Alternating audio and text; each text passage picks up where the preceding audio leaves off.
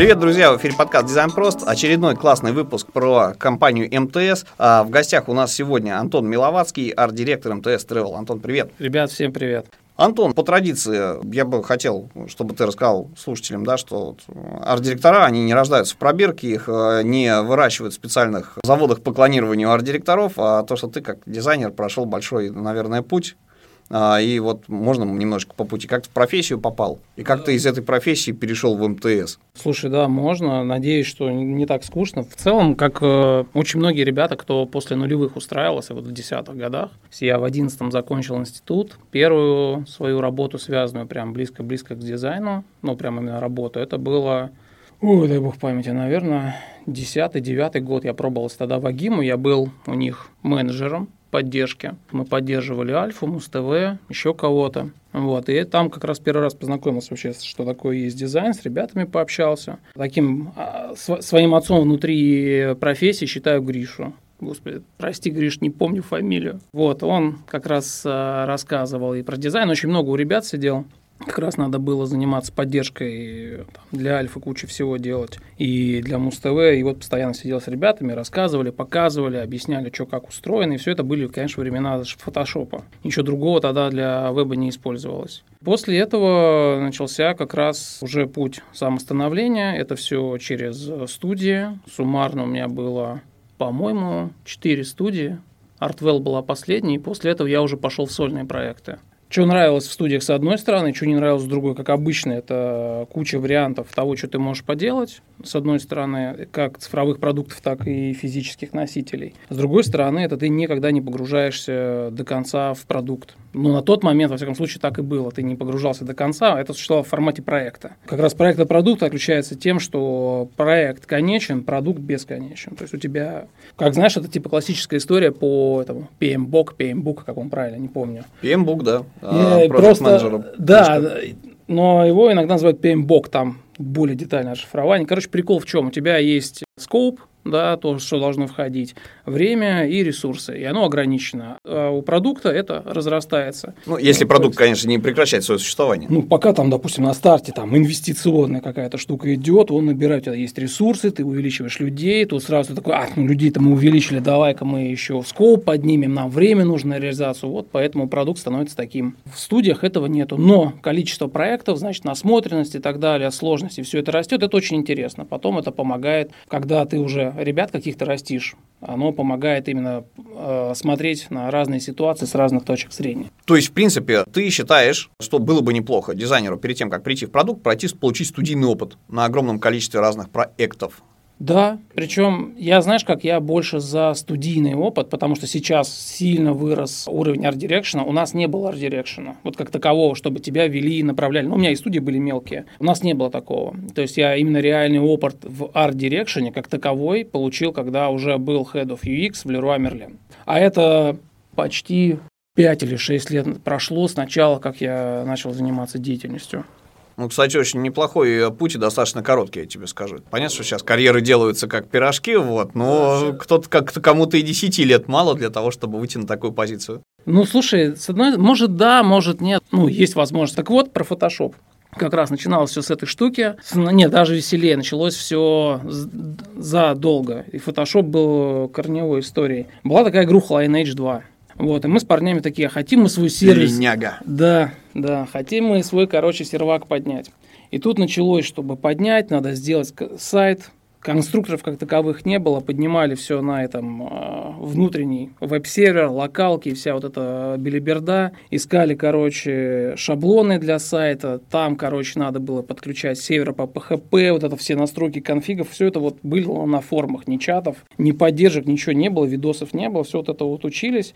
И как раз там познакомился с тем, что игры, когда делают, да, рисуют персонажи, и потом обрабатывают это все в фотошопе. Я такой, вот, фотошоп-то мне и надо выучить для того, чтобы персонажи рисовать и быть таким вообще прям типа геймдизайном. Конечно, тогда ты этого не понимал. И оно понеслось. Тдн, тдн, а где лучше учить? Да вот веб. И пошло-поехало. Вот. И в институте у нас был курс веб-дизайна, то есть мы типа команда была, которая занимались программированием в своем институте, потом нас переквалифицировали в направление веб, вот, и мы заканчивали уже как веберы. То есть э, у нас был фронт, PHP, веб-дизайн, это был такой комплекс. Вот, мы такие, типа, были пионеры в этом направлении именно в своем институте. И они вот так, я не знаю, сформировали или нет, как конкретный курс. Но, короче, мы выпустились, и, по сути-то, я по профессии работаю. Вот мне повезло в жизни. Вот, ну а дальше пошли студии. Студии одна другую, конечно, краше. Ситуации, которые там встречались. Некоторые... У меня есть папочка дома проектов. Блин, не соврать, ребят, ну, по-моему, штук 300, что ли, там этих проектов. И, конечно, ты смотришь, просто холодный пот утираешь, как это все было. Это было интересно. Но методологии-то работы не было по тем временам, поэтому все вот свои шишки набирали. А, у меня, знаешь как, у меня первая методология, естественно, ты э, не понимаешь, что как продукт изначально строится, у тебя в первую очередь это эстетика, которую ты ну, воспринимаешь от продукта, как графика сделана, как двигается, флеш был на, ну, типа, модным, как это все работает. У меня первое, конечно, кого я обожал, это было бюро Пирогова. У них были просто катастрофически крутые сайты. И как раз э, с Тимуром я в Агиме работал. Он был из бюро Биракова. Рассказывал, как это все работает, как вот дизайн устроен, как что делается. Очень прикольно. Вот. И потом уже мне понравилась АИС Сережа Попкова. Вот. И как раз... А, ты поработал с АИСом. Я тысячу раз хотел Попков. с ним, нет, я хотел с ним работать. Если бы я попал туда, возможно, у меня бы путь по-другому пошел, и в Art Direction бы я пошел бы чуть вообще по-другому, и опыт был бы другой. Я смотрел, как ребята делают, я смотрел, как они разбирают свои кейсы у себя на сайтах, почему так и так далее, и мы начали это применять как-то в студиях. Применяли, применяли, применяли, вот, и потом я стал арт-директором, как-то так. То есть, если говорить о тех, кто повлиял на тебя в дизайне, это, собственно, был Григорий Каченов, наверное, да, ты его имеешь да, в виду, да, да, а, открыл, загуглил, вот, и, собственно, Сергей Валерьевич, а, который, yes, ну, и его, и, и его арт-директора. Отлично, а, слушай, классная история. Можно тогда немножечко в другую степь тебя переключу, перед тем, как перейти к следующим вопросам и к тому, как ты попал в МТС, твое персональное мнение о рынке студийном сегодня, потому что я, допустим, после дизайна выходных, вообще вот за этот год, угу. с кем бы не общался, да, то есть классическая дизайн-студия – это ребята, которые делают дизайн-часть. Да, у них есть исследования, да, у них есть дизайн, но они не делают продакшн.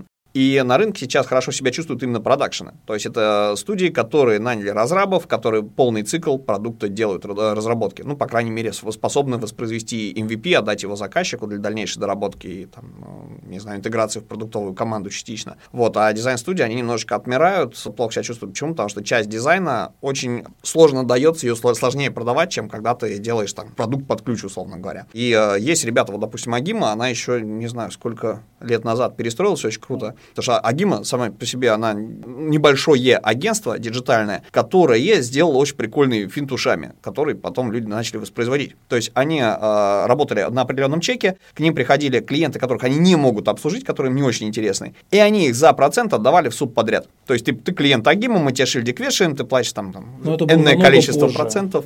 Это было намного позже, и АИС потом точно такую же, типа, реферальную программу для Ну, такой Uber для дизайнеров. Это короче. очень круто. На самом деле, мы жалко, мы договорились о партнерке как раз с АИСом, но мы не получили эту штуку. А что, допустим, на твой вопрос, что я думаю по дизайну и продакшну именно в студиях, мы там можем с тобой поделить. Есть там типа продуктовые, цифровые продуктовые студии, да, есть там motion дизайн и так далее и тому подобное. То есть здесь то, что вот я во всяком случае видел, именно если брать крупные корпорации, там только с продакшеном. Без продакшена я такого давно не видел. То есть есть какая-то дизайн-история, например, там мы, не знаю, какой-нибудь крутой шоу-рил делаем, вот тут мы идем в motion, в 3D и так далее, заказываем. Если внутри компании нет таких э, возможностей, то мы это заказываем, нам это отдельно готовят, все, и отдают. Например, какие-то там, не знаю, тизеры нарезали, еще что-то тебе отдали, ты это уже там монтируешь. Ну, если по услугам ориентироваться, температуру, так сказать, по больничке мерить, то я скорее имел в виду историю, то есть про дизайн-студию, это ребята, которые делают внешне, типа айдентику ее зачатки, да, соответственно, всякие презентационные материалы, оформление mm-hmm. внешнее, да, то есть именно графику, и оформление, например, годовых отчетов. Такие тоже. Раньше это когда-то в нулевые это были пипец Ой, жирные сейчас заказы. тоже есть, э, причем это прикольно, ну, я не буду говорить, да, но такая штука до сих пор осталась, э, потому что, как, например, ты знаешь, э, куча компаний переживает digital трансформации. Угу. Переживает, ну, просто все по-разному. Уходы в продуктовые ком- команды все по-разному воспринимают. То есть все эти, все методологии, как дальше команды работают. И точно так же связано с тем, что остаются закостенелые тусовки, которые пользуются большими э, дизайн-агентствами, да, у которых даже продакшн есть, все прекрасно, но они типа кидают дофига денег туда для того, чтобы получить, например, годовой отчет. И с этим годовым отчетом прекрасно выступить на каком-нибудь э, финальном э, годовом отчете перед компанией. Sorry за тавтологию, но вот как, такая штука есть, да, я помню. Я в МТС недавно, поэтому здесь я сказать такого не могу. Вообще такие вещи есть. А можно переломный момент, когда ты вот работал, работал, работал, вдохновлялся какими-то ребятами на рынке, и вдруг бах, и пришел в МТС. Что тебя сподвигло? Просто вот очень хочется подсветить МТС, да, как бы сделать акцент на том, что МТС – это реально компания с человеческим лицом. То есть вроде мы привыкли к тому, что, а, да, вот сейчас вот шаблон есть, что МТС – это история про сотовую связь, ну, телеком, короче, да, до сих пор так большинство людей делают. Да. А, соответственно, и второе, что это корпорация. Корпорация – это регламент, э, это бесчеловечное отношение к людям, это галеры и так далее. Вот. И э, как раз вот познакомившись с э, вами, да, с ребятами, которые у вас просто тут 300, что ли, человек там с чем-то дизайнеров, да, понимаешь, что, блин, да ничего подобного, все очень классно, мирно, вот такие, знаешь, кластеры маленькие по командам, где люди работают с людьми, любят друг друга и всячески поддерживают. Слушай, у нас, знаешь, как получилось?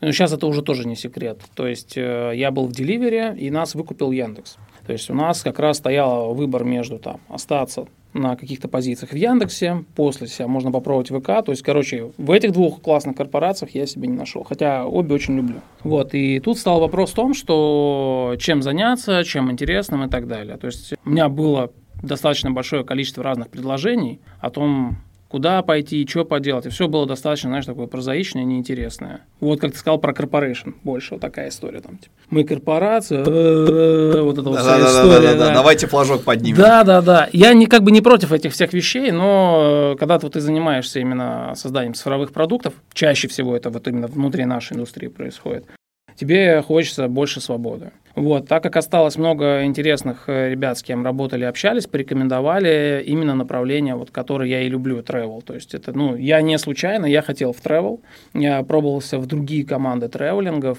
там не получил, типа, позитивных откликов или вообще каких-то откликов. А здесь меня, грубо говоря, вот прям под э, Леху Чупина порекомендовали есть, э, Оторвали с руками. Uh, нет, нет. Uh, я как раз эта история о том, чем мы с тобой говорили, это я не прошел HR-собеседование, я терпеть не могу оформлять портфолио, для меня это просто, я не знаю, я ненавижу это делать. Uh, вот, у меня все это... Это вот, боль, да. Это, смотрите продукты, как они работают, давайте общаться, я расскажу, покажу все, вот детальками потыкаем, это все там оформление, я ненавижу, мне это тяжело дается, вот именно чтобы я сделать это могу классно, но мне это больно. Вот, и я не прошел HR, как раз что-то мы списали с моим бывшим диздиром Ваней Симоненко. Да большое ему спасибо. Это не могу не пропиарить коллегу. Вот, и он сказал, что, слушай, а там вот Леха там смотрит на умный дом. Я такой, о, круто, я умею, могу, решаю вопросы. Он кидает, и мне ребят призвали, говорят, слушай, умный дом нет, а вот travelling как раз у нас есть. Я говорю, ну тогда давайте общаться. Мы пообщались, я остался очень довольным, потому что Леша со своим видением, именно то, как он видит само развитие дизайн-комьюнити внутри МТС, мне безумно зашло. Вот. Тогда, собственно, давай э, к самому сервису. Каким должен быть современный сервис по букингу, насколько я понимаю, это вот про поиск локации, да, соответственно, бронированию там а, проживания, а, история, да, соответственно, или там по поиску билетов. Какие требования к нему выдвигаются сегодня? То есть все привыкли к тому, что были, да, большие игроки, там типа Booking.com, да, соответственно, были а, Airbnb, yes. еще что-то. Они задали планку какую-то на рынке, и, и они ушли. Если мы говорим про Россию. Тут пропасть такой, оп, Здравствуйте, а там перекати поле. Все так, ты абсолютно верно сказал. То есть есть планка. Ты, э, ребята, начинали, как мы, вот все, вот сейчас все находятся в такой стартовой позиции. Островок, Яндекс путешествия. Мы, э, кто там, Траволата, One to Trip и так далее. То есть, короче, большая пляда, на самом деле, какие-то еще есть зарубежные сервисы, которые у нас остались, какие-то наши новые стартуют, тем более направление для государства, типа, супер важное, и в него инвестируют, и поэтому оно действительно многим корпорациям особенно интересно, потому что это э, классный лигал, в который можно вложиться и получить, опять же, там какие-то субсидии, поддержку и все остальное. Развивать продукт становится интереснее. И вот мы находимся в том же самом состоянии, когда мы, как и те ребята, э, на низком старте, мы должны вначале в первую очередь предоставить нашему драгоценному пользователю широту ассортимента, это номер раз. Дальше удобство по оплате, заселению и все остальное, это вот то, с чего ты стартуешь. То есть э, поначалу, да, оно вот так выглядит, что мы должны дать возможность четко, грамотно букировать. И при этом, при всем, да, чтобы ты брал, смотрел что у тебя зарезервировано, как сюда добраться.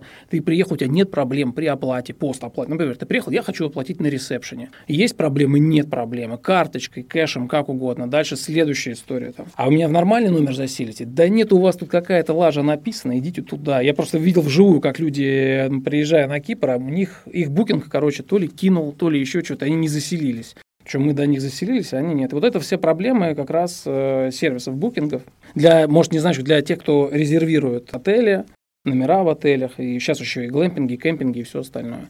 Вот это первое. Второе, естественно, что тебе нужно сделать для пользователей, это способ добраться. Это, как ты можешь видеть, отлично делает компания Aviasales вместе с ребятами с островка. Тут надо признать, они четко поделили, одни за билетики, другие за отельчики, Поженили это друг другу, да. Все, да, оно работает и типа, да.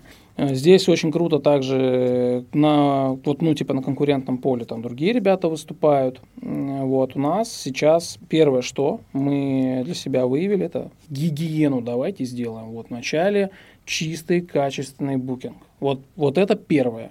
Дальше уже все остальное. Естественно, будут там и всякие билеты, и там какие-нибудь рент-кары, и все остальное. Без этого, ну, нет, не получится. Потому что ключевая ценность для любого путешествия, да, это точка эмоций, в которую ты приедешь, а не сервис, который ты забронировал, там, не сервис, а сервис помощи, который ты забронировал отели, там, машины, неважно. То есть тебе нужно попасть, там, я не знаю, на Камчатку. И у тебя есть несколько вариантов возможностей, как туда попасть. На дельтаплане, на самолете, на машине, морем, как угодно. И вот пока ты туда двигаешься, это же путь, ради которого, по сути, ты идешь, да, твой путь, и в конце там яркая эмоция. А наша задача, чтобы у тебя в этом пути не было проблем ни при бронировании чего-либо, ни при заселении, ни в каких-либо других аспектах, связанных с путешествием и туризмом. Ну, то есть, условно говоря, чтобы ты нажал кнопку, и у тебя не было по этому поводу каких-то негативных эмоций, ты это воспринимал как какая-то мелочь, которая как бы... Даже вот, не думаешь. Просто да. оно, а, это... То есть ты привык. Спасибо большое Airbnb Booking, которые приучили к этому пользователя. И теперь вот в чем да, сложность выхода на этот рынок. Потому что у людей осталась эта ассоциация, память, как они делали. Тем более ты же бьешь все равно в диджитальную аудиторию. Это нет-нет, но ребята моложе. То есть все-таки там как бы у меня мама, например, этими сервисами не особо чтобы пользуется, но типа знает. Но в основном это вот там для ребят типа нас, которые там, да, легко сорвался. Я там на машине, ты на самолете, ну без разницы. Для нас это проблем никаких не вызывает. И значит для нас этот сервис должен быть построен. Критериев по подбору этого всего очень много. А почему так, а почему здесь, а здесь у вас кнопочка не там, а тут, я не знаю, фильтриков вам не хватает, здесь предложений мало. А вот в Airbnb, между прочим, было вот так, и все вот сидят и... Понятно, да, когда твой, э, не знаю, там э, сайт по э, автозапчастям сравнивают с сайтом Apple, да? Ну, например, да. Не, было, помнишь, раньше компании заказывали сайты в студиях, сделайте нам как у Apple. Да, это уже притча во языцах, такой мем, знаешь, что как бы очень тяжко доказывать, что, ребят, визуальная часть и э, супер клевые фотки или рендеры, как бы, но это не ваши, не про вас. А, ладно, окей. Теперь тогда про роль дизайнеров а, в этом всем деле. Смотри, получается, в принципе, так как визуально-эстетическая часть отходит на второй план, потому что здесь скорее важен именно сервис, чтобы все безотказно быстро работало, не падало, чтобы было понятно пользователю, хорошо сформулировано и так далее. Вот роль продуктового дизайнера в этом всем. То есть э, визуально-эстетическая часть – это вторичная история, она must-have э, просто сама по себе, как бы, да, то есть какой-то минималистичный интерфейс, который можно, в принципе, собрать из готового шаблона в UI-кита. Ну, например, ну, или, или на основе дизайн-системы, которая у вас есть, собственно. Э, мы, она у нас во главе стоит, здесь вопросов нет. Мы да. не придумываем графику ради графики, это бесполезная история. А как ты считаешь, а насколько больно людям, которые привыкли, вот дизайнеры, да, которые привыкли жить а, эстетикой, визуальной составляющей а, интерфейсов, да, насколько им больно сейчас на, под рынок адаптироваться и а, мыслить а, более аналитической такой работой? Какой скиллсет, короче, должен быть у современного дизайнера для того, чтобы пролезть в продуктовую команду и хорошо себя там чувствовать? Ну, давай так, у меня есть, знаешь, как есть два мнения, мое и неправильное, да, но это не так. Э, у меня есть свое просто мнение, а есть э, мнение, которое диктует в данную секунду рынок в тот формат, в который мы приехали. В первую очередь там будет не лишним тебе понимать, как у тебя работает продуктовая аналитика как зайти в нужный дашбордик, посмотреть это, посмотреть то, как сделать правильные выводы. Это номер раз. Второе – это плотное взаимодействие с UX-лабами. Да, то есть это лаборатории UX, да, которые исследуют пользовательское поведение, когда он пользуется твоим продуктом или же продуктами конкурентов.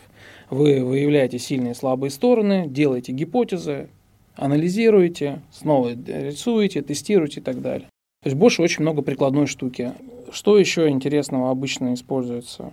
В текущий момент э, продукт, ну, работа в продуктовой команде – это, наверное, один из самых сложнейших скиллов, потому что очень много софты используется, да, то есть здесь именно софт скиллов, есть hard skills, да, прикладные навыки, есть soft skills, это ментальная история. Здесь э, дизайнерам сложно, потому что у тебя появляется не всегда человек, который понимает, что вот, ну, двигает тебя как э, Стив Джобс, в направлении того, что продукт это для пользователя. А зачастую это бывает, что это project менеджер, который тебя плетками гоняет, тебя и разработчиков.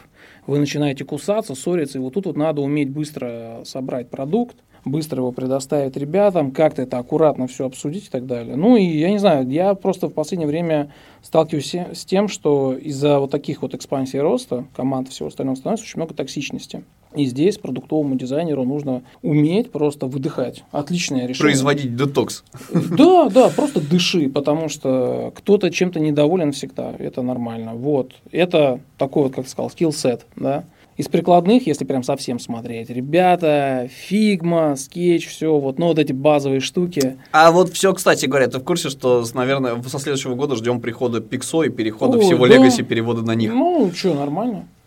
Я помню, когда я переходил с фотошопа на скетч, вот это был оргазм. Отвечаю, вот это, это было нечто. Я такого никогда в жизни а не А потом была боль, когда ты свои дизайн-системы перетаскивал фигму из скетча. А когда она просто, еще не поддерживала. А все, мы просто нужно. Э, брали и делали с нуля, потому что нас это застало уже в прекрасной корпорации Леруа Мерле. Нам это просто пришлось сделать. Ломать об колено все и перестраивать. А там не было, да, ты прав, там не было ничего. Мы переходили фактически на пустой продукт. Его ключевая ценность это то, что все-таки он был онлайн, да, ты мог заходить, но пока ты вот эти коммуникации, все штуки простраиваешь, оно не просто, оно типа и быстро не проходит. Для тех, кто сейчас в комментариях, э, да, из тех, кто все пропустил, хочет нам написать, что ребята, ну фиг, мы же поддерживает импорт скетча, на тот момент, когда она появилась, они поддерживали, мягко говоря, ничего.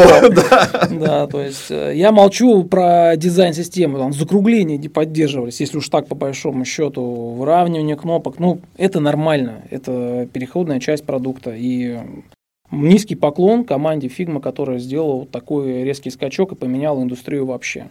Обидно за скетч лично мне, ну, это вот такая история, за то, что... Ну, они пытаются барахтаться уже, на самом деле. По, честно, по мне это поздно пить боржоми, потому что, ну, здесь, скорее всего, там, ну, я как вижу, в дальнейшем конкурент крутой это фреймер. Но лично для меня, опять же, потому что ребята дают возможность нормального кодинга, очень интересного, дают возможность тебе быстро собирать продукт. Скорее всего, он еще пройдет ряд мутаций для облегчения, ну, вот этих вот понимания с языковым барьером и все остальное, потому что мне там тоже тяжело дается вся эта хрень. То есть я пробовать пробовал, знаешь, там типа уроки проходишь, все прекрасно. Такой, о, а сейчас я наконец такую карточку соберу, как оно все взаимодействует, а пишечки все потяну, оно не взаимодействует так просто. Антон, а если говорить про э, софтовые скиллы, то есть вот ты как человек, который нанимает людей, в принципе, да, ну, я не знаю, как, кстати, у тебя сейчас есть открытая вакансия? Да есть. У нас есть на данную секунду открытая вакансия на синьор дизайнера, на синьор дизайнера в прилагу. О, прям очень нужен. Это факт. То есть это, кроме шуток, прям горящая штука. А озвучь, возможно, что среди наших слушателей найдется кто-то, кто, по крайней мере, э, рискнет, э, дерзнет попретендовать на это дело. Ну, нет, у меня как бы все... У меня, я говорю, это вот в продолжение того, что у меня немножечко по-другому построено. Я больше общаюсь с человеком мне повезло, я, а, первая моя корпорация, она была про людей, прям супер про людей, поэтому я в этот опыт верю намного больше. Я могу взять чуть послабже по скиллам, э, мальчишку или девчонку, но вкачать. Вот у нас там есть примеры ребят, с кем мы работали, и, пожалуйста, тебе там сразу результаты Яндекс, Яндекс, Авито, потом ребята сейчас уехали, один там в Канаду, кто-то этот там, Димка, где он, тоже куда-то свалил, Сейчас тоже куда-то ребят там в УАЭ уезжают и так далее. То есть вот мы ребят выращивали, это было круто. То есть опыт офигительный. Растить ребят, у которых глаза горят, которые тебя слушают и понимают, намного чаще мне, во всяком случае лично мне, намного интереснее, э, чем работать там с ультраспециалами. Хотя у меня вот был отличный опыт. Э, Анюта Мироненко, Авито, это прекраснейший дизайнер, просто от слова чудо просто человек. То есть она организовывала нас всех, драйвила и вот вообще прям по всем соотношениям офигенно.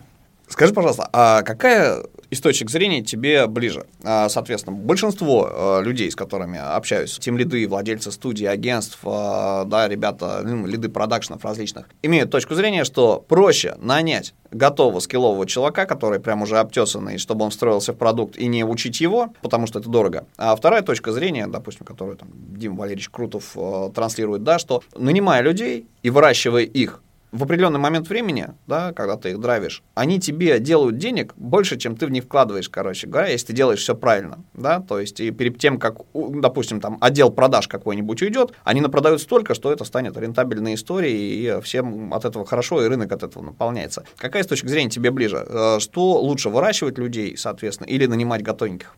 Ну, я в этом э, плане, наверное, чуть более консервативен относительно текущей страны рынка, я считаю, что надо выращивать специалистов. Будешь ли ты молодцом, если наймешь готового? Да, если он тебе ментально подойдет, да, конечно, потому что ты закрываешь ряд потребностей, которые тебе закрывать не нужно. А когда ты выращиваешь человека, ты уже настраиваешь его на определенный, как это сейчас модно, вайп, да, вот эта история, на определенную волну своего видения, понимания продуктов и так далее. То есть у меня вот сейчас вот ребята со мной работают, ну, чтобы ты понимал, да, они э, там ни про Джонни Айва, ни про Дитера Рамса не слышали. То есть там такой вот прикол. И ты сидишь такой, да ладно, быть такого не может. Может. Это нормально. Дальше. Ты же приобщаешь их к прекрасному. Вот, дальше ты занимаешься тем, что, ребята, давайте посмотрим, поизучаем, что-то дать почитать, какие-то советы. Кому-то что-то, ну, надо, не надо. Ну, вот это нормальные штуки, абсолютно классные. И самое, ну, лично для меня, да, давай так, у меня там, типа, мама построила не один завод Э, химической промышленности. Это прекрасно. И она как раз директор по производству. Поэтому часть вот этих штук, я все просто, они у меня, грубо говоря, это в нас, генах. наследственная история, да. Мне объясняли, надо растить специалистов, по-другому не бывает. Не бывает так, что ты там возьмешь кого-то, забрал, и все прекрасно. Нет, тебе все, все равно специалист надо растить. Кайфово. С этими людьми понятно. Еще один вопрос. А если говорить про грейды, да, ну, с джунами там понятно, да, есть стажер, какой-то момент он становится джуном, младшим научным сотрудником, собственно, которого можно вывалить задачи и, в принципе, там периодически mm-hmm. контролировать. Дальше он становится медлом. А, под медлом мы подразумеваем чувака, которому ты можешь повесить задачу, и, в принципе, его не сильно а, трогать, то есть он ее выполнит, да, как бы он в состоянии ее выполнить сам. А вот что такое синьор, не понимает никто, и никто не может эту границу четко провести. Ну, там какой-то градиент есть, mm-hmm. да, всегда между любым из а, грейдов. Для тебя синьор – это что? Кто этот человек? Слушай, вот давай так, лично для меня это старший научный сотрудник, который может не просто взять и задачу выполнить, он может возглавить ее решение. То есть он пойдет без вообще вопросов, проблем, порешает все там с продуктом, и если это надо, пойти в разработку, вернуться к Джуну или к Медлу, объяснить, что, брат, у тебя вот здесь, здесь, здесь ошибка. Она не потому, что ты такой, а вот потому, что вот так, так и так. То есть это человек, который вот, ну, сильно уже предан софт-скиллам. В чем эта разница, допустим, а если у человека плохие софт-скиллы, он что, middle? Нет, это немножко по-другому. То есть один, он больше на то, чтобы тебя менторить, развивать, он уже в art direction идет, а другой, он может быть суперспециалистом, дайте ему делать его работу, платить ему до хрена денег, а он будет делать прекрасно свою работу. Ну, не, вот, ну, не контачит он, вот, допустим, он там супер зажатый, ему неинтересно общаться. Угу. Такое вот есть. Вот у меня senior это больше все-таки как некий такой team lead уже вот-вот вот все, вот сейчас вот ты на него прям нагрузку отдаешь сильную. Вот. И сейчас, например, вот когда у меня ребята растут, они такие вот, мы там senior ами хотим быть и так далее, и вот ты уже говоришь, вот у тебя есть план развития некий, вот ты двигаешься туда, туда, туда, чтобы тебе вот именно прям быть senior ом, а, тебе нужно начать брать на себя полную ответственность, а значит, вот тебе направление, где ты, где ты без меня делаешь вот это, вот это, вот это. Второе, тебе уже нужно потихонечку там, берем тебя коллегу в помощь, ты этого коллегу прокачиваешь, учишь, интегрируешь в компанию, рассказываешь, что как. Вот. И третье, самое важное, это выступать. Выступать везде. Демо, выступать. Сюда ехать, выступать для того, чтобы ты учился общаться, отвечать на вопросы, готовить речи, объяснять, как у тебя продукты работают, как это все устроено. Для меня вот это вот так. То есть, короче, смесь э, деврила, проект менеджера и дизайнера. Вот это лид. Ну, еще чувак, который может запустить свой проект, в принципе, сам Сеньор. защитить его. Да, да, это что, ну, лично для меня это так. И это можно выращивать внутри. Потому что если вот ты такого человека берешь с рынка, это стоит очень дорого. Сразу X до хрена. Ты знаешь, у меня на этот счет, ну, опять же, мнение мое не обязательно правильное, но история, что со студиями, что с продуктовыми командами, синьора вообще нельзя нанять, мне кажется, потому что даже если у тебя есть два банка, Два, два э, лида, э, как их, да, два синера мобильного банка. Ну, условный, короче, желтый банк, условный зеленый банк. Из одного в другой, переходя, ты э, в том был спец, и у тебя было, были все коммуникации, весь опыт, весь experience э, касательно своего продукта и мнение относительно продукта конкурентов, э, которые тебя, допустим, забрали к себе, ты приходишь и ты обнуляешь свой опыт, потому что там свой продукт, своя специфика, своя вертикаль. И, э, Если ты, вот знаешь, если ты умеешь прийти и сказать, я с полным обнулением, погнали, это очень круто. Обычно же ты приходишь с самомнением, ребята, я у вас посмотрел, тут, тут, тут, шляпа полная. Находясь, знаешь, там вне контекста, вне всей кухни и так далее. Есть такая Я бы с история. тобой частично поспорил. Вот, э, на самом деле обнуляться многие э, компании, точнее HR, как фильтр, они не готовы. Они говорят, как ты столько занимаешься, почему ты вдруг решил обнулиться? Это очень подозрительно. Вот, тебе, вам будет скучно или как- как-то очень странно это выглядит, а почему вы готовы работать там чуть ли не бесплатно какое-то время, да, то есть, ну, очень сложно людям объяснять. Нет, Бывает. нет, я имею в виду свое внутреннее состояние, А. его обнулить. То есть, не, не то, что ты там, типа, я с должности скинусь, это не, не про это, а про то, что вот ты приходишь, и вот, допустим, мы с тобой сидим, разрабатываем вместе продукт, да, там, я не знаю, ты там, про то же самое мобильное приложение, ты отвечаешь там за одну часть, и, грубо говоря, открывается ну, кредитная линия, которой ты не занимаешься, занимается второй человек. Вот тебе нужно научиться работать внутри команды, потому что продукт это в первую очередь команда людей, которые его строят, со своими переживаниями, семейными, внутри компании и так далее. То есть э, только таким образом ты, по сути, и вливаешься в этот коллектив, создаешь такой продукт, который строят они. Антон, тогда к тебе такой вопрос. Как ты считаешь, как человек, который делает сервис про путешествия, путешествует сам, насколько путешествие – это важный элемент э, для борьбы с выгоранием? Вот насколько важно именно путешествовать, а не как-то еще досуг проводить, чтобы перезагружаться, восстанавливать свои силы? И, может быть, даже такое коварное уточнение к тебе, как к руководителю, э, да, стоит ли подходить к руководителю с такими э, историями вообще, да, что вот что-то я подустал, да, на последнем спринте, а можно ли я внеплановый отпуск возьму и куда-нибудь съезжу? Путешествуйте вместе с МТС Travel. Вот эта история, да. На микроинтеграции, да. На самом деле очень круто. То есть э, кому-то очень сильно помогает, э, ну это же так называемый сейчас ныне детокс, где ты нормально берешь, выезжаешь, телефон и ноутбуки нахрен, только GoPro, и только хардкор. Вот, э, это весело, это круто. То есть, во-первых, у тебя идет эмоциональная разгрузка. Чтобы там понимать, чтобы мозг отдыхал, тебе нужно напрягать свою, э, свое тело, свою физическую форму, поддерживать нормальное состояние. Почему ребята ходят там в залы? Для того, чтобы тело было в порядке, чтобы организм нормально функционировал, чтобы ты хорошо кушал, спал и так далее. Тогда мозг нормально работает. То есть ты же его истощаешь, особенно, допустим, вот у нас там сейчас на старте. Очень э, мы шли очень интенсивно. Нам пришлось идти очень интенсивно по всем направлениям. Это, то есть до сих пор это ну, типа тянется эта штука, но уже меньше интенсивности. То есть мы прям там три месяца просто нереально вджобывали. Так, так надо делать, потому что вот сейчас вот такой период. И после этого у меня ребята пошли один за одним, как э, грибы в отпуск. Потому, потому что они должны восстановиться. Кто-то поехал там в Дубай. Супер. Кто-то съездил в Кисловодск. Прекрасно. Там воздух, горы, вот все восхитительно. Это здорово, потому что ты перезагружаешься очень сильно, и когда ты возвращаешься уже обратно к своей деятельности, во-первых, ты какие-то вещи начинаешь пересматривать. То есть у тебя организм успокоился, ты подышал, тебя ничего не отвлекает. Самое важное, самое важное, чтобы твой руководитель сделал так, чтобы ни чатов, никакой хрени тебя вообще никто не трогал. Поэтому ну, я своим вообще запрещаю работать. Ты, ты мне тогда не нужен. Вот ты, если там будешь работать, нет. Единственное, что говорю, делай так, э, шли гадкие мерзкие фотографии нам в чат, чтобы нам было плохо, мы завидовали и быстрее рвались в отпуск. Вот это обязательно надо делать. Ребята делают. Вот, поэтому необходимо перезагружаться. У меня, например, перезагрузка, у меня хобби, я на эндуро катаюсь. То есть мы вот прям сейчас в лес э, в какахе полезли, помесили. Удовольствие просто в вагон и маленькая тележка. Вот, поэтому да, и тебе прям рекомендую. В первую очередь будет хорошо, если подойдешь, если прям проблема выгорания, то подойти к руководителю обязательно. Надо сказать, есть просто проблема. Ну, вот прям никогда не стесняйся, это вот по-человечески просто обсуждать. Я горю, все, труба, ну, просто завтра сдохну, вот сейчас заявление на стол положу, потому что встаю, у меня нет настроения идти на работу. Нужно у меня нет сил положить заявление, не донесу. Да, только в электронной форме, электронную подпись нам сделают сейчас, и все, и без проблем отправила. Ну, я говорю, э, а после чего сразу выезжаешь, все выкидываешь и занимаешься тем, что получаешь удовольствие и кайф каждый момент. Там, не знаю, нравится тебе Карелия, поехал на байдарке сплав. Алтай, там, на Катунь посмотри, там, на эти, на грибы, на всю остальную историю на Камчатку сгоняй, там, поохоться за голубыми китами. То есть, ну, блин, удовольствие масса. Не стесняйся, не бойся.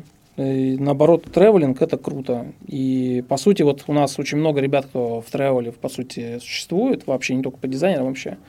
А все, ну, фанаты, попутешествовать куда-нибудь, съездить. И, естественно, выходные гаденькие фотографии в общий чат надо покидать. А я вот тут, а я там. Это правильно, потому что это драйвит всю команду.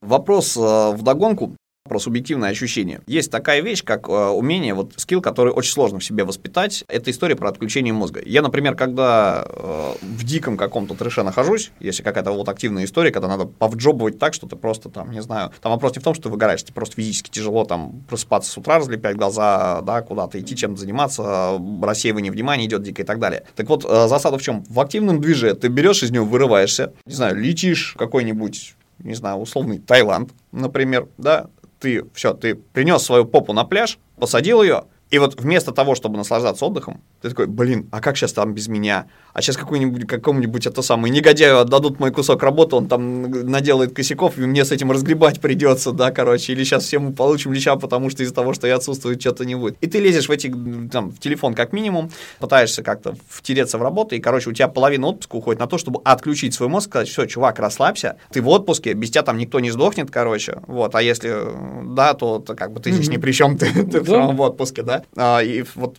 вторую половину отпуска ты только живешь. И только как только ты вышел на пик своих эмоций, тебе уже надо э, ехать, лететь обратно. А есть ли какие-нибудь, может, секретные техники, условно говоря, да, психологически, как вот себя это сбросить? Типа, все, я в аэропорт, работы больше не существует. Вот как, как себя в этом убедить? Слушай, это честно, это все прям... Во-первых, это близко, потому что все мы через это проходим. А, особенно, когда ты несешь ответственность за какой-то результат, там, выкатки и так далее. Он как у Лехи брали что то интервью недавно, когда выпускался... Имеешь да, да, да, угу. когда у него... Когда у нас бренд перезапускался, он болел. Прикинь, когда человек себя чувствует.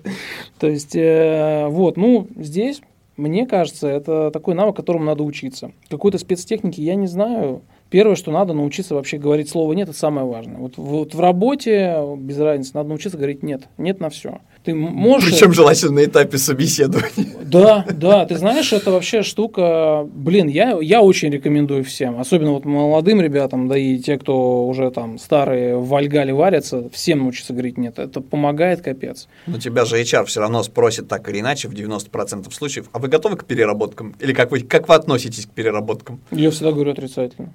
Ну, знаешь как, отрицательно, ну ты перерабатываешь. Вот никуда ты от этого не денешься. Но относиться ты к этому, а как здесь что положительного должно быть? Ну, лично по мне, нет. У меня, например, все ребята знают, что есть момент, когда надо. Вот неважно, что ты там устал, не устал, это надо сделать. То же самое Леша Чупин, у меня буквально вот тут э, недавно была у нас подготовка конференции, было забавно, я четыре ночи не спал. И ничего как страшного. молодой. Да, да. А мне повезло. Кстати говоря, это тоже один из секретов, э, возможно, кому-то поможет. Найти точку опоры человека, который тебе будет подбадривать. В моем случае это оказалось не жена, а наоборот Леха, который просто вот там микросообщениями раз, и он тебя драйвит. Раз, раз, раз, и ты поднимаешься. Вот. А у меня мой руководитель предыдущий мне говорил так интересно тоже, что типа там есть два варианта взгляда на вещи. Один это когда ты такой типа Можешь ли ты что-то поменять в, это, в этом событии? Нет, ну тогда не переживай. Можешь ты что-то поменять в этом событии? Да, ну тогда тем более не переживай. Ты в любом случае э, победитель. На, в отпуск, когда уезжаете, лично мне кажется, выкиньте нафиг телефоны и будет вам счастье. Это в первую очередь. Телефоны, ноутбуки, переживания все. Главное, вот ты правильно сказал, если никто от твоей личной работы не умрет, слава богу, ничего страшного не будет, а все остальные переживут. Ну, вот как-то так. Отлично. Тогда, наверное, последний вопрос. Очень хочется, вот так как мы говорим о том, что вот есть корпорация, есть бренд. А есть люди, которые в нем внутри, э, собственно, существуют. И получается, что каждая проектная команда — это такой, знаешь, ми- микро, не знаю, микросоциум в себе по своим законам и правилам живет, согласно корпоративным регламентам, но это прям человеческие общения. И у каждого там оно свое. У каждого, наверное, управленца свой стиль управления, да, у каждого лида что-то свое, что он вкладывает в своих ребят. И можешь рассказать, поделиться с своим опытом. Смотри, у тебя есть ребята внутри, да, которыми ты, собственно, руководишь. И есть команды, с которыми вы взаимодействуете. Разрабы, другие дизайнеры. э, Там, ДМК, например, тот же самый. Вот ребята же помогали э, всем командам переезжать в новые бренды, да, начинать переезжать на новую идентику. Вот с этими ребятами мы прям супер близко работаем. Супер. А как э, вы, вам удалось э, их поженить э, между собой? Потому что это большая боль для руководителя. То есть у тебя штука в чем? Ты сначала срабатываешь команду, отрабатываешь процессы. Причем процессы стараются все отработать таким образом, чтобы любой рабочий процесс, не знаю, там, приготовление, от приготовления кофе, короче говоря, себе, да, до, например, производства, ну, сборки каких-нибудь компонентов да, как бы. А вот ты делал это, вот полгода мучил людей, чтобы все делали одинаково, чтобы человек с закрытыми глазами, а, не знаю, сонный мог а, сделать это и не накосячить, короче. И люди привыкли так работать, и тут ему такой фигак говоришь, все, ребят, у нас там, не знаю, апдейт, переезжаем на дизайн-систему, короче, и делаем все как, не, не как мы привыкли и как мы разрабатывали, а как разработал кто-то еще, потому что это доказал свою эффективность. Вот как э, эту, внедрить эту идею и э, ну, не заставить, это плохое слово заставить, да, а как сделать так, чтобы люди захотели все-таки, они вот отказались от своих наработок и перенесли их вот куда-то, и при этом еще ну, не роптали, что называется. Ну, в первую очередь, Лично мне так кажется, это мое мнение. Ты сам должен понимать, что ты ни херню делаешь. Ну, то есть, если ты смотришь и такой, я с этим согласен. То есть ты согласен там не потому, что тебе сказали, а вот ты понимаешь, что это значит, для чего это делается, и что ты готов переработать все к чертовой матери, потому что вот это будет полезно для твоего конечного пользователя. Если так, то значит ты убедишь команду, ты сам убежден в этом. Дальше вступает эквилибристика языка, и ты такой, если это надо, если нет, ты объясняешь своим ребятам непосредственно, вот как бы, ну, вот, окей, там, у нас заехал новый визуальный стиль.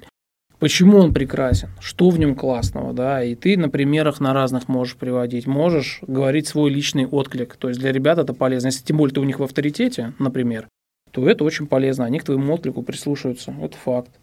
Но, я не знаю, первое и самое важное, если ты веришь в то, что это круто, это да. Вот то, что нам сделали ребята, например, по тревелинг, нам очень нравится. Нам когда первый раз презентовали, мы такие, Воу! а мы сидели, то есть не было дизайнеров. У нас был э, директор по коммуникации, по бренду, ардир, по маркетингу и, по-моему, CPO. По-моему, так. И, ну, нет, CPO не было. Или был, я уже не помню. Э, была. Вот. Нам очень понравилось, потому что бренд стал динамичным, он стал ярким, и он стал нам откликаться. То есть нам там вот это позиционирование близко. Дальше ты идешь своих ребят и объясняешь им, что да, это круто. Во-первых, смотришь их реакцию. Как им?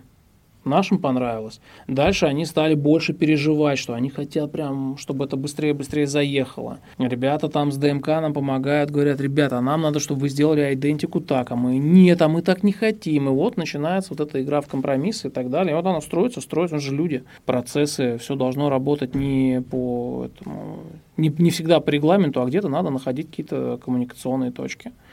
Где-то нам удается их найти, где-то не удается, и мы ругаемся, но это нормальный процесс. Без Мы же не переходим на личности, то есть мы, мы недовольны частью процесса, который мы делаем.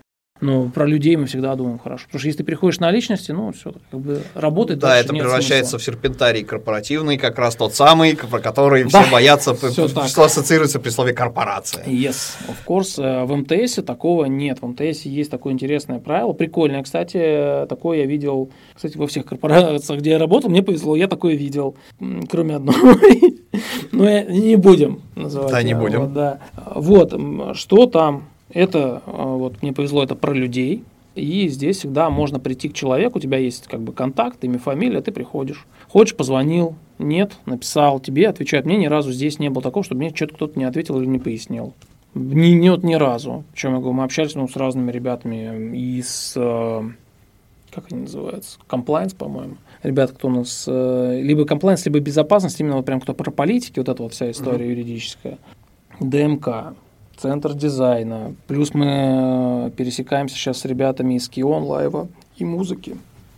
Это, друзья, чтобы вы понимали, то, что сейчас произносится, это не слова волшебных заклинаний какие-то непонятные, это подразделения, в которых есть дизайнеры. Это МТС музыка, МТС Live и Кион. Кион без...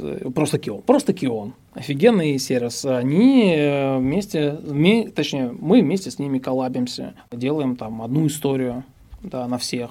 Кстати, было бы круто пригласить кого-нибудь из Киона, потому что мне интересна история про то, куда это движется. Ой, слушай, там прикольно получается все в том, что ребята нам, нам например, они запилили на своем сервисе баннер, как раз, который нас поддерживает. И это там типа фильмы там для путешествий, по-моему, так он назывался.